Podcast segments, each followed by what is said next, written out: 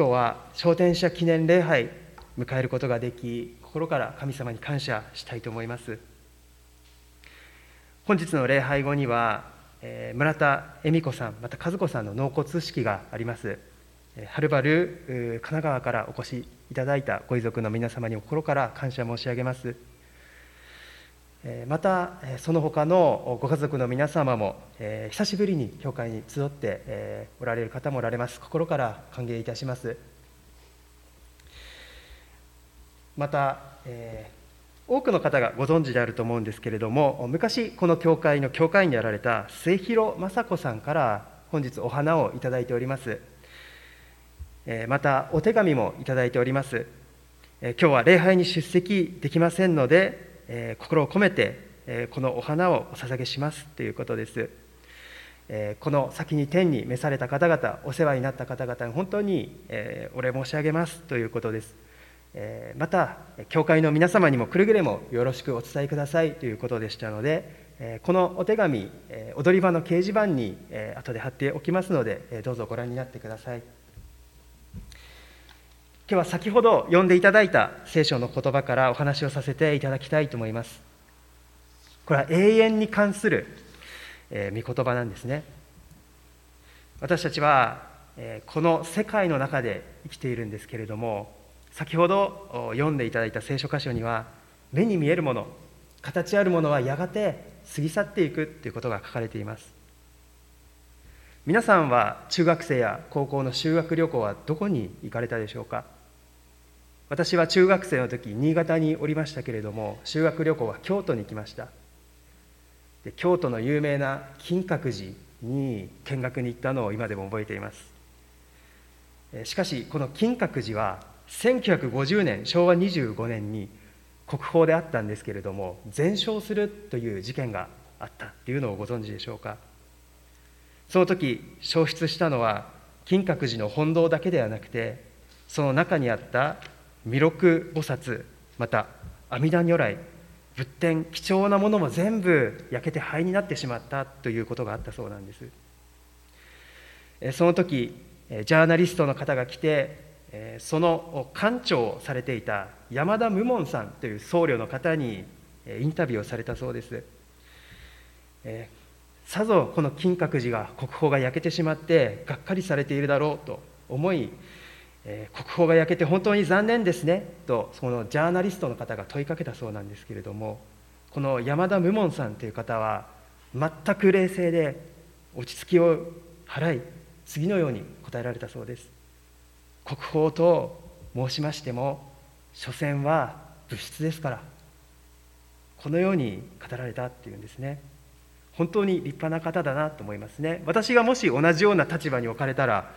もう慌てふためいてこのように落ち着きを払ってこの受け答えができるだろうかということを考えさせられます。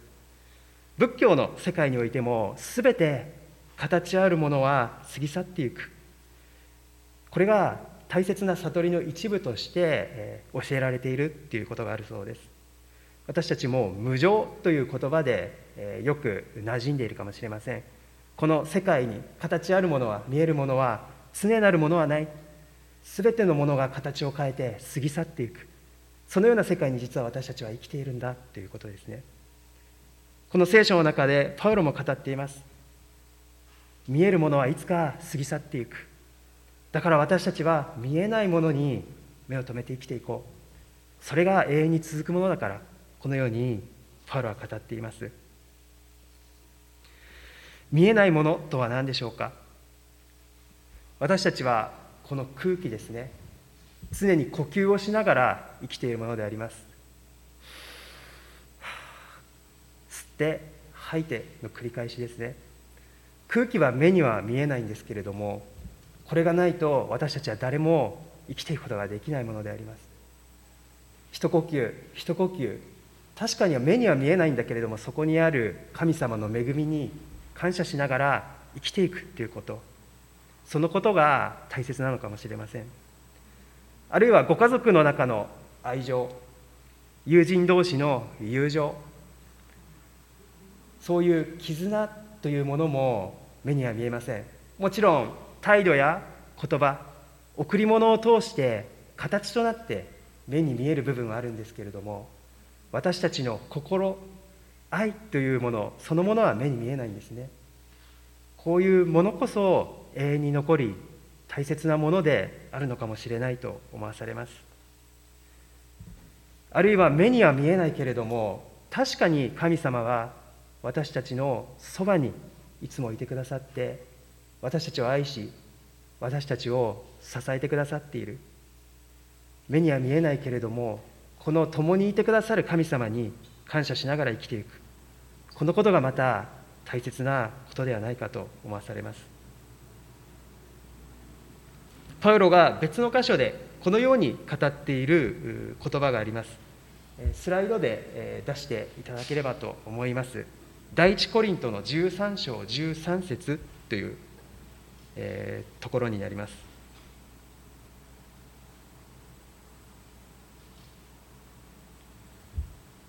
それゆえ信仰と希望と愛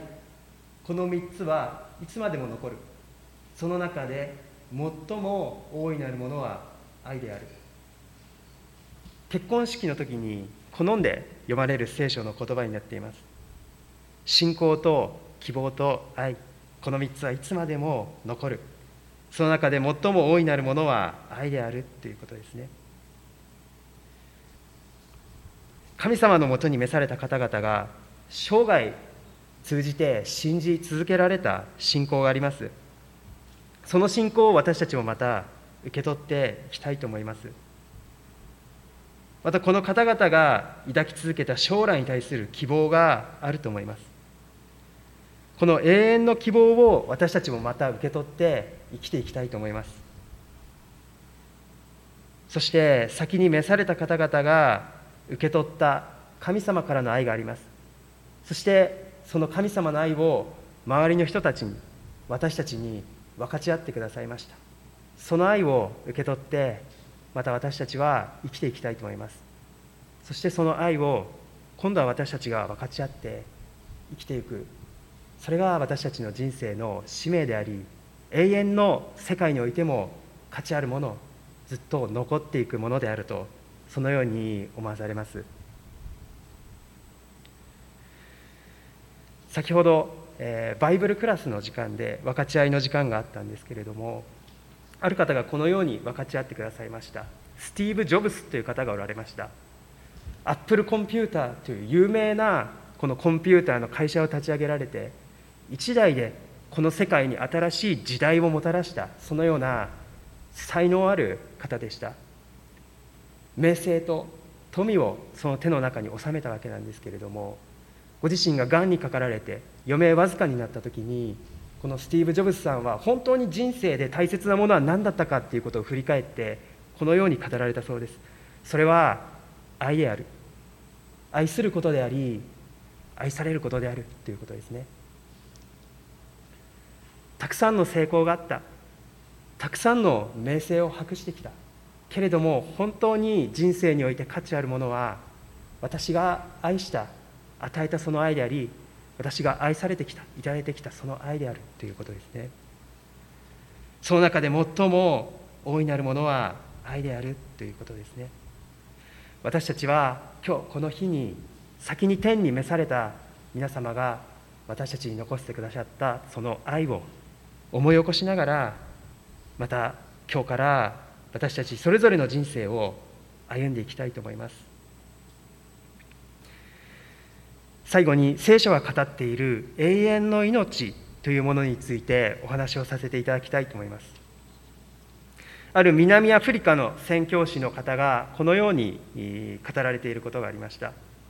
その先生がアフリカに行った時に